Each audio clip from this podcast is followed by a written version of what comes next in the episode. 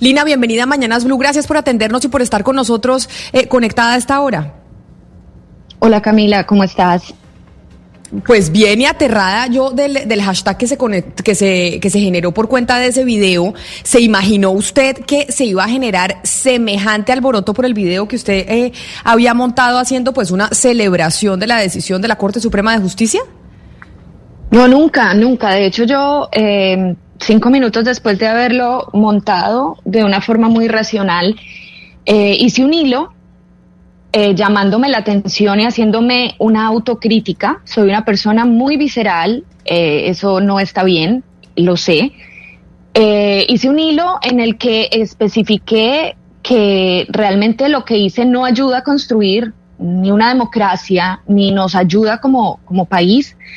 Creo que estamos muy enfermos y me incluyo porque por supuesto fue una reacción exacerbada, acalorada, pero jamás me imaginé las dimensiones que podría, que podría tener pues eh, el video. Yo no, y, y, pues cuando, cuando escribí este hilo, lo curioso fue que decidí no borrar el video inmediatamente porque dije, bueno, asumo, asumo lo que hice, pero también como para llamar a una reflexión eh, de los llamados a la mesura, porque entiendo la diferencia entre lo íntimo y lo público.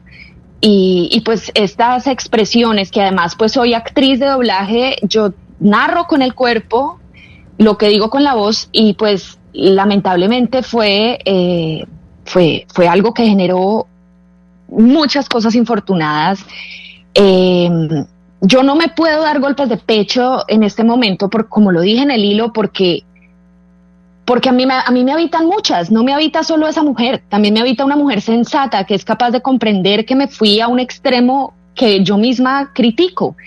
Eh, no, no puedo, no, no me puedo dar ya golpes de pecho por lo ocurrido, pero sí, sí siento que la magnitud de las cosas, pues he recibido cualquier cantidad de amenazas, bueno, cualquier cantidad de cosas han pasado de ayer a hoy. Jamás dimensioné, creo que ese fue el problema que a veces pienso después de, de actuar, eh, y es muy lamentable, es muy lamentable porque creo que ayudé a, pues contribuí a la polarización de un país bastante polarizado, que no ayuda para nada a una reconciliación que, que, se nos hace urgente y una capacidad y, promover la capacidad de un perdón que yo misma no estuve promoviendo con ese video. Eh, permítame, que, pues, sí.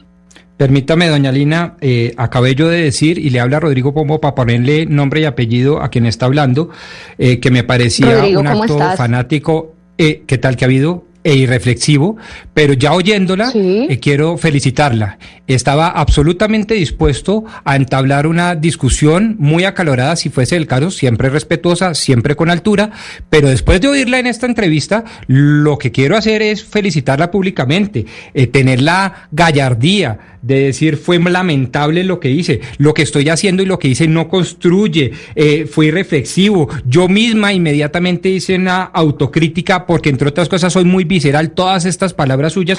Yo quiero decirle que le habla Rodrigo Pombo desde estos micrófonos, seguramente desde una postura ideológica totalmente distinta a la suya, pero la quiero felicitar porque así como dijo lo que dijo y con las palabrotas que dijo, inmediatamente recoge y eso se requiere mucha, mucha valentía, mucha hidalguía, mucha nobleza de espíritu. Eso era lo único que quería decir. Iba a decir otra cosa totalmente distinta, pero después de, oírla, de haberla oído, eh, quiero simplemente felicitarla y casi que como colombiano también agradecerle porque creo que el perdón empieza a reconstruir los puentes de unión.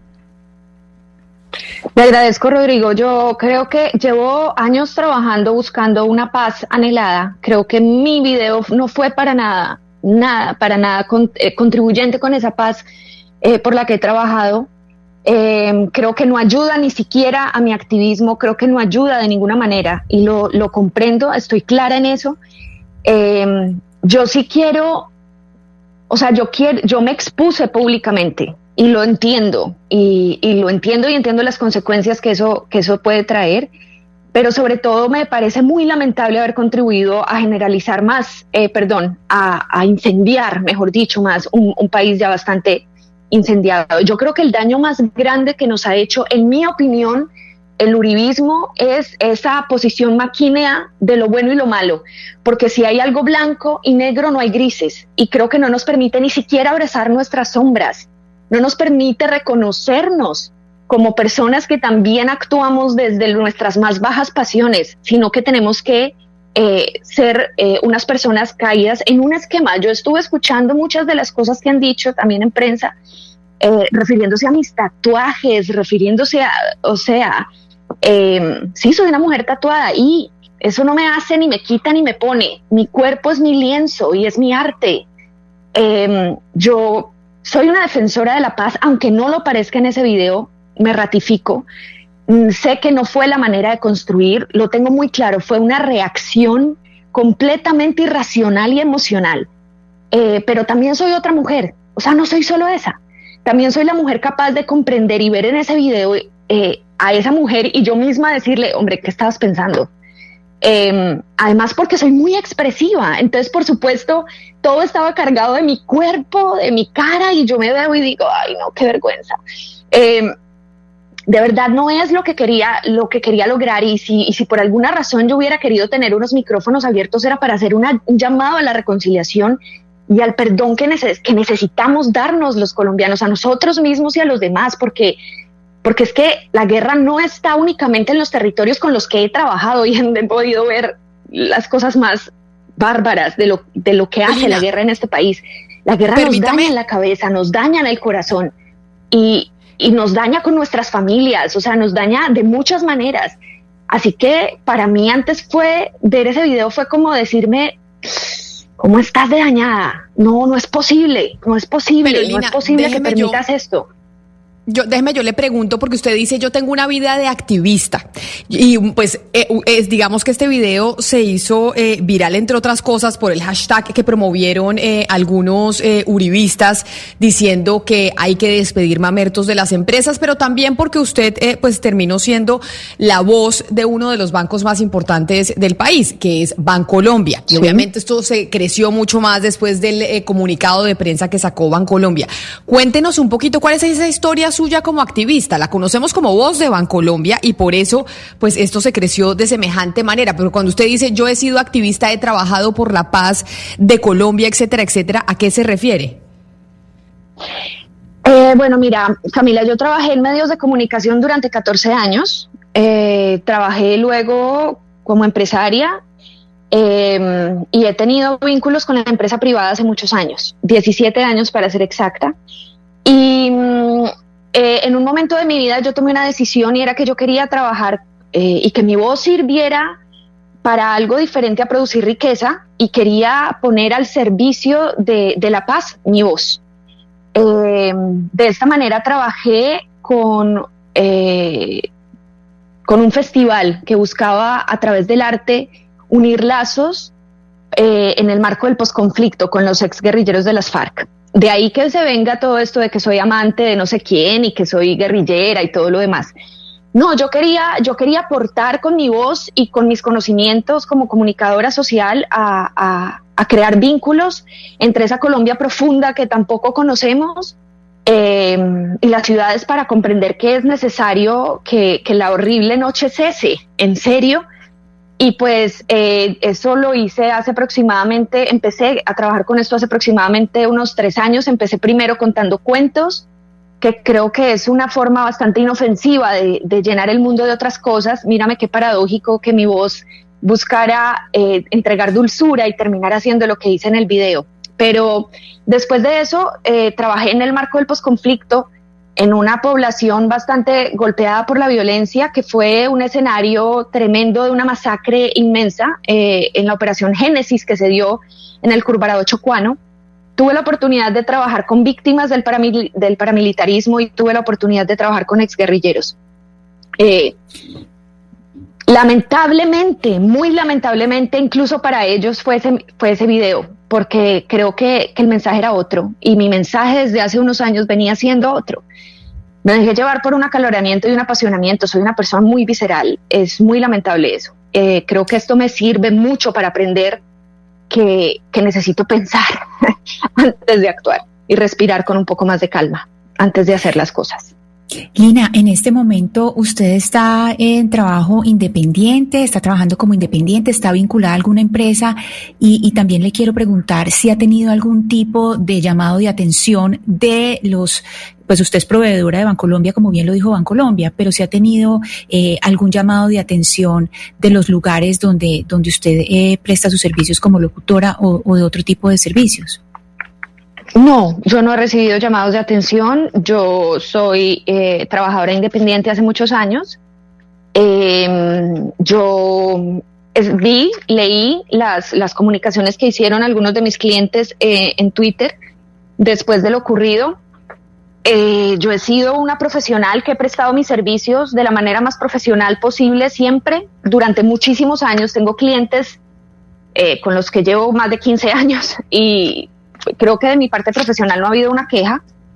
Eh, no he recibido ningún tipo de, como de, no, de llamado de atención, en, realidad no, eh, para nada. Yo creo que pues está en la constitución, además, que, que mis posturas políticas no tienen por qué afectar mis, mis, mis relaciones eh, laborales. Por supuesto, soy consciente de las consecuencias que esto puede traerme en Colombia, pero pues bueno, no sé, yo creo que todos tenemos que, como personas adultas, yo como mujer adulta tengo que asumir eh, las consecuencias que tengan mis actos. Eh, eso es todo. Pero a propósito de eso que le, le, pregunta mi compañera Ana Cristina, es decir, Bancolombia no se comunicó con usted, otros clientes suyos no se comunicaron con usted para decirle absolutamente nada, de decirle, oiga, Lina, hay que salir a aclarar, estas son las reacciones que usted debería tener. No, esto es eh, porque usted dice, yo siento que me equivoqué. Acá no hay nadie que haya hablado con usted de sus clientes. No, es que si tú miras el hilo que yo, que yo escribí, Camila, este hilo está escrito ayer a las 5 de la tarde. O sea, yo, esto no se había armado todavía, ni siquiera. Yo inmediatamente vi la, la magnitud que estaba cogiendo el video, porque entre otras cosas yo no soy una mujer con millones de seguidores. Entonces yo como que a veces uno pierde la proporción de pensar que eso se va a quedar entre el grupito de uno. Y yo no me imaginé que eso se fuera a hacer tan grande. Cuando empecé a ver que se estaba haciendo muy grande, pues inmediatamente dije, no, ¿qué hice? Eh, y pues hice, hice mi hilo y lo escribí, pues que tiene más de 23 horas de publicado. Eh, no se había armado nada de esto. Yo, yo, como te digo, soy una mujer muy reaccionaria, muy visceral, muy apasionada. Creo que por eso puedo hacer tantas voces. Sea, no es gratis que pueda ponerme en el papel de, de una voz, porque, porque soy capaz de sentirla con todo el cuerpo, soy actriz de voz.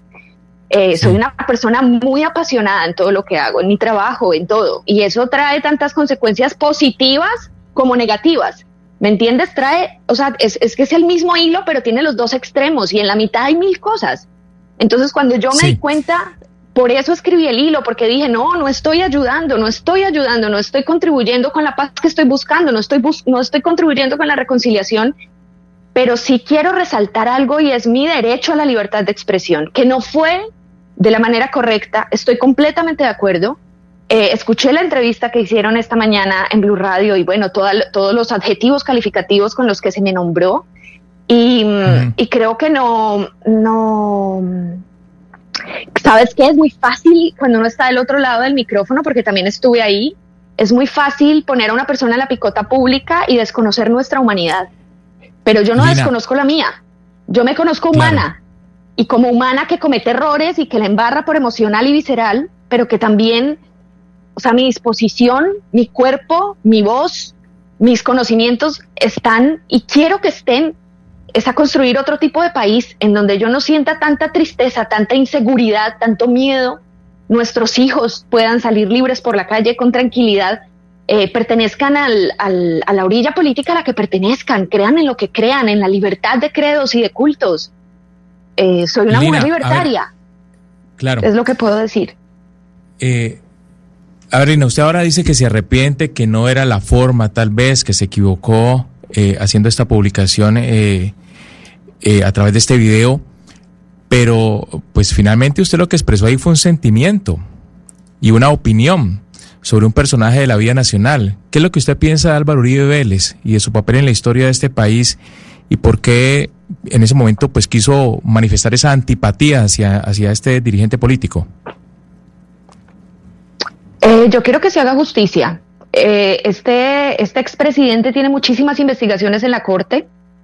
Yo solamente espero que se, que se haga justicia, pero, pero ni siquiera verlo en la cárcel. Pues es que, como lo dije en mi hilo, yo soy una completa creyente de que la cárcel no repara a nadie y de que tenemos un sistema obsoleto.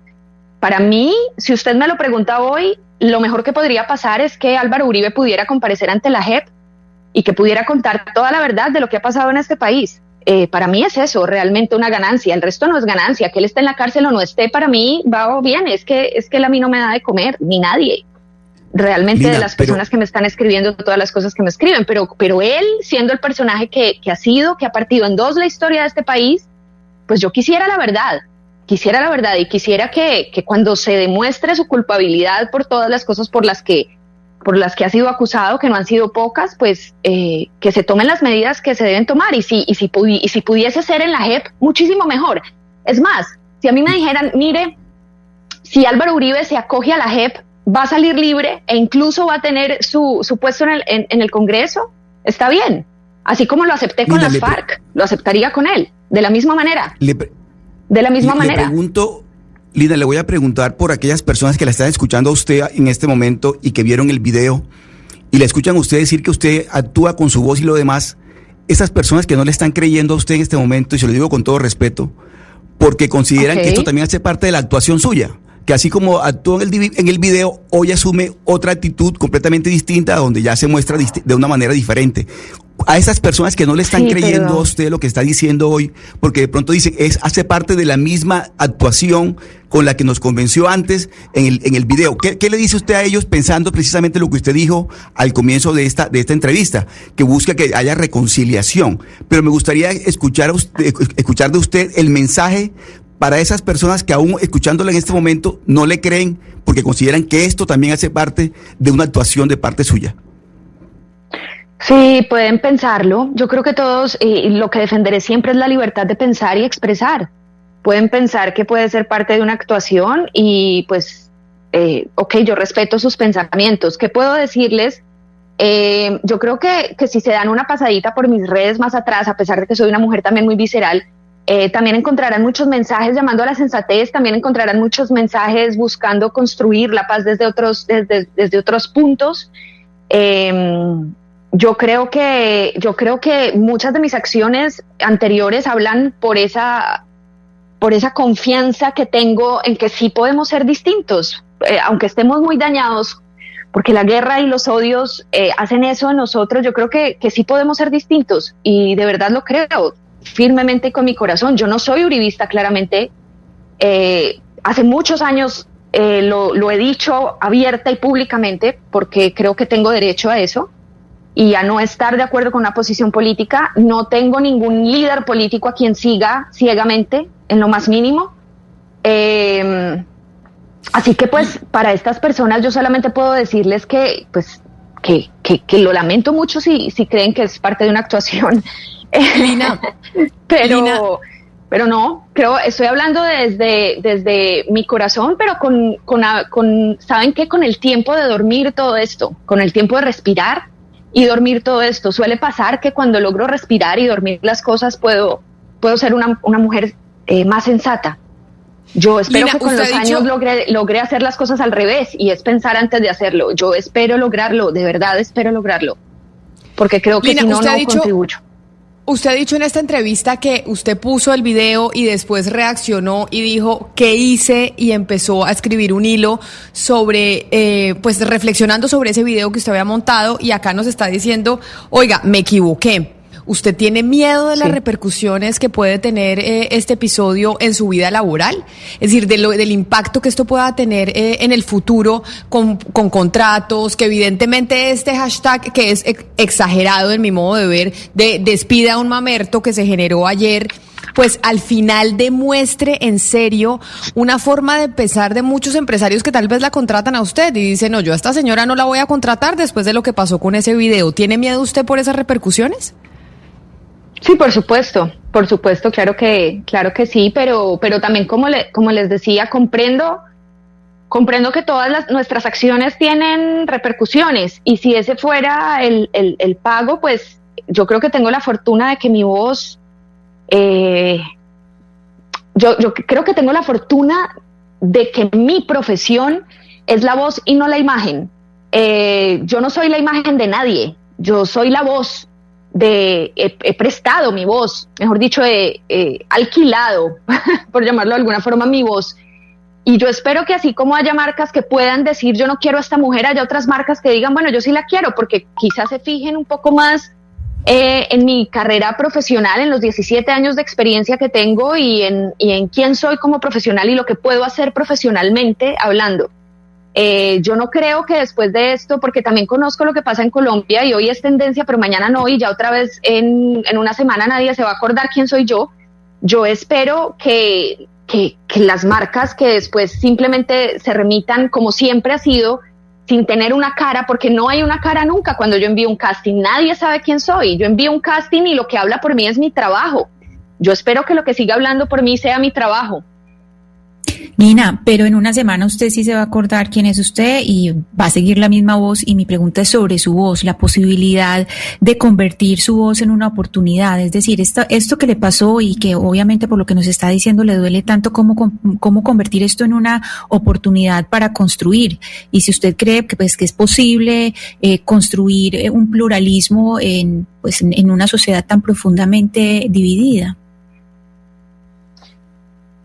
Mira, si yo tuviera la posibilidad de poner mi voz al servicio de esa pluralidad, créeme que lo haría con toda mi alma, con toda mi alma, porque yo es muy curioso, yo tengo muchos amigos, muchas muchas personas a mi alrededor uribistas incluso. De hecho, de hecho en Twitter nadie sabía que yo era la voz del banco. Esto fue una persona incluso muy cercana que me conoce y que es uribista y que se, también se dejó llevar del apasionamiento al igual que yo y que cuando vio el video montado y, pues que se hizo viral, eh, este señor eh, lo que hizo fue contarle a la gente que yo era la voz del banco y eso se regó una bola tremenda. Entonces, eh, pues yo, yo tengo a mi alrededor muchas personas que son de otras orillas políticas y siempre hemos podido tener discusiones y hablarlo, porque es que si no lo hablamos esto no, o sea, si nos seguimos callando de, formas bárbaras, nunca vamos a construir un país diferente, nunca. Y este país se construye entre uribistas, entre no uribistas y entre todos los que están en el medio, entre los del centro, entre los apolíticos, entre todos. Es que no, no podemos excluir ahí a nadie de la conversación. Y si yo pudiera poner mi voz al servicio para eso, créeme que lo haría. Pues es, eh, es lo que más quisiera es de verdad lo que más anhelo y, por eso me metí a trabajar a la selva, caray, porque de verdad que de verdad que mi anhelo más profundo, más profundo es, es, soñar con, yo quiero tener nietos, yo quiero tener, yo quiero tener una vida en Colombia, yo quisiera poder estar tranquila en mi país, un país hermoso que amo tanto y pues que, quisiera poder habitar con tranquilidad y si pudiera estar al servicio de eso lo haría con todo, con toda mi, mi amor y mi, y mi responsabilidad. Pues mire, Lina, como le dijo eh, mi compañero Rodrigo Pombo, pues felicitaciones, entre otras cosas, por, eh, por aceptar que, que, se equivocó. Yo creo que eso es lo más valioso de este episodio, reconocer que uno se equivoca y que nadie está exento de, de cometer un error y sobre todo en esta época de emociones eh, tan explosivas que se pueden manifestar a través de las redes sociales. Y yo creo que a más de uno nos ha pasado que escribimos algo en redes sociales por no eh, meditarlo bien y después vemos las consecuencias. Así que le agradezco mucho haber estado hoy con nosotros aquí en Mañanas Blue. Yo espero que las consecuencias a nivel laboral para su carrera pues no vayan a ser nefastas por cuenta de este pues de este chasco que a usted le pasó y obviamente hay mucha gente que critica y está indignada con que usted haya montado ese video porque evidentemente pues ofendió a muchos colombianos que sí que sí siguen al expresidente Uribe. Lina Arango, mil gracias por haber estado con nosotros hoy aquí en Mañanas Blue. Muchas gracias Camila y muchas gracias a ustedes por abrirme los micrófonos y permitir pues contar eh, pues de mi boca esta situación y lo que está ocurriendo y de verdad una disculpa eh, inmensa a todas las personas que, que haya ofendido con mi video. Así no se construye la paz. Necesitamos un país pluralista, en paz, reconciliado. Necesitamos perdonarnos, abrazarnos, abrazar nuestras propias sombras, ser capaz de reconocerlas, de mirarlas de frente y decidir eh, qué persona queremos ser en la construcción de un nuevo país. Creo que esta es una lección para mí grande y aprender que si quiero ser otra voz, esta no es la manera. Y pues quiero agradecerles por haberme permitido decir todo esto.